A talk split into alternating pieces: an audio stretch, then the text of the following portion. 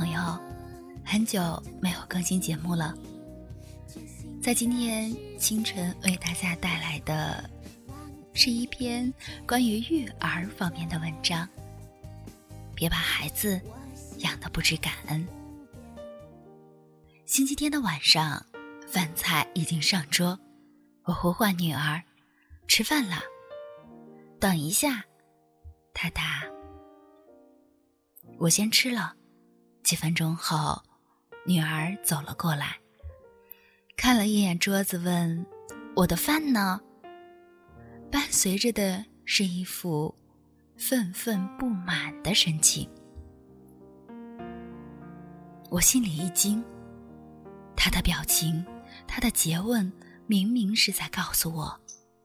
你应该为我盛好饭的，为什么不给我盛饭呢？七岁的他有一双好手，他明明可以自己盛饭，为什么觉得我理所当然的得替他盛饭呢？我立刻找了原因，虽然我一直警告自己不要替孩子做太多。让孩子学会为自己负责，但是我仍然和许多母亲一样，不知不觉的替孩子做的多了点。以前我一直替他盛饭，以至于他认为盛饭这件事是妈妈应该为他做的，所以他不但不感谢我一直以来替他盛饭。反而因为今天没给他盛饭而不满起来。是啊，既然是妈妈应该做的，他怎么会感激呢？我意识到这是在助长女儿的受之无愧感。受之无愧是指某人觉得别人欠了他东西，或者认为别人必须给他特殊待遇。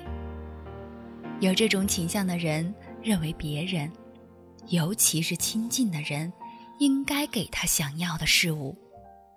别人给了，他觉得那是人家应该做的，他不知感恩；别人没有给，他就认为别人太不应该，于是就心生不满和怨恨。受之无愧感强烈的人可能会变成一只白眼狼。前不久在网络上看到一个帖子，发帖人小 A，十岁时父母相继过世，年长他二十岁的姐姐将他抚养成人，并且供他上了大学。后来他考上了公务员，姐姐在工厂上班。姐夫在学校门口摆一个小摊。现在姐姐退休了，退休金每月一千八百元。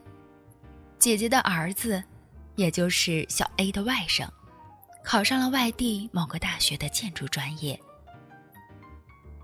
学费比本地大学其他专业贵。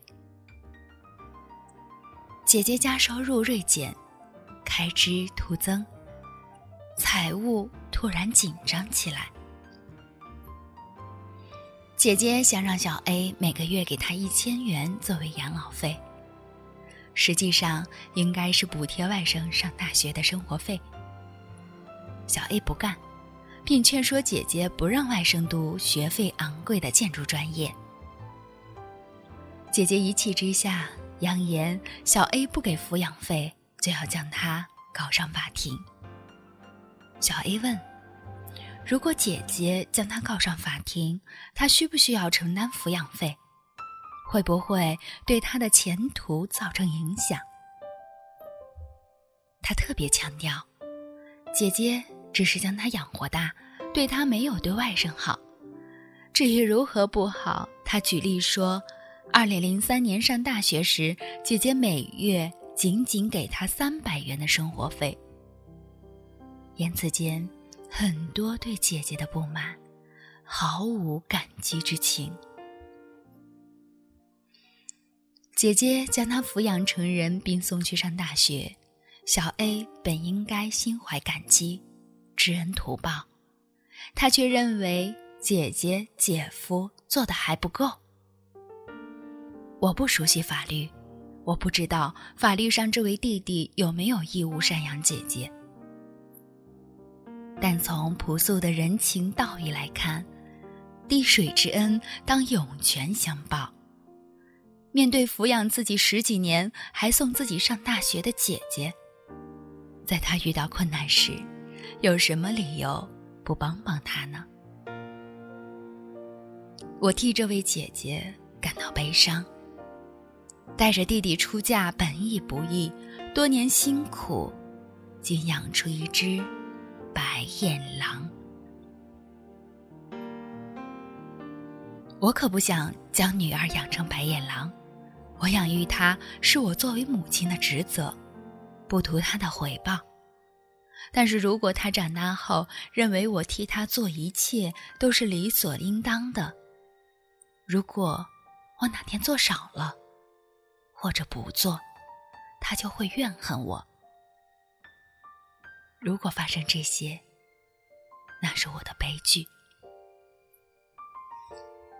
于是我告诉他：“妈妈刚才反思了一下，可能我以前一直替你盛饭，是你觉得为你盛饭是妈妈应该做的。我觉得这样很不好。从今天开始，盛饭就是你自己的事。”应该由你自己盛。从那以后，我更加警惕是否替他做了太多，经常提醒自己不要替他做他分内的事情，并且将一些家务分配给他，让他承担起家庭一员的责任。在我们劳动的时候，邀请并要求他帮忙。让他体会我们劳动的辛苦，教导他表达感谢。如果他表示了感谢，他会得到更多；如果他没有感激之心，下次我不再替他做那件事。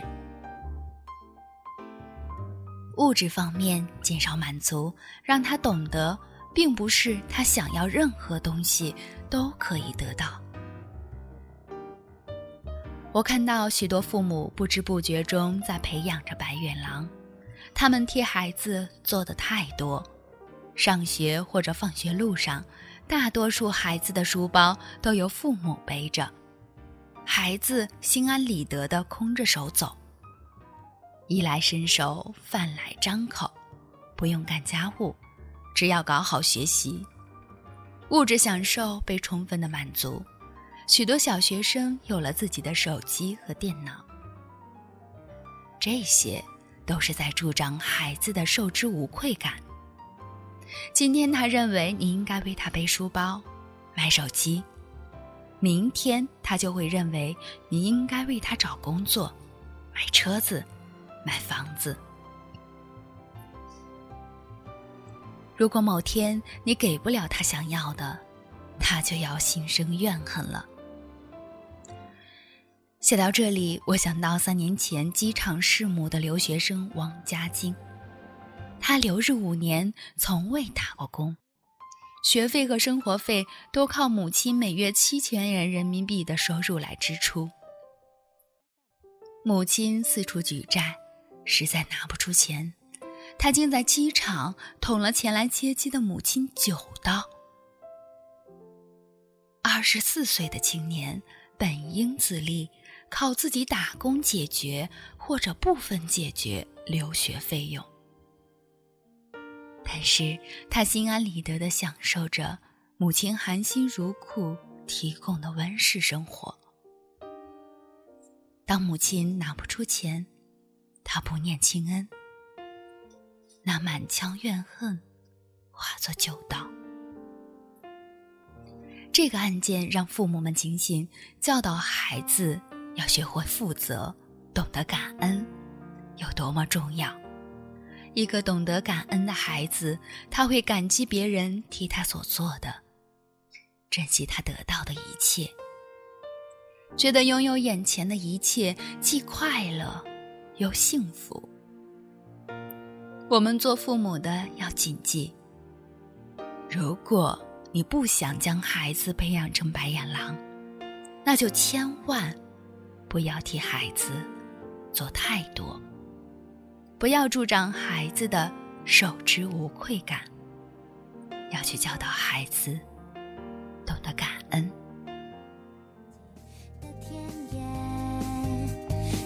瞬间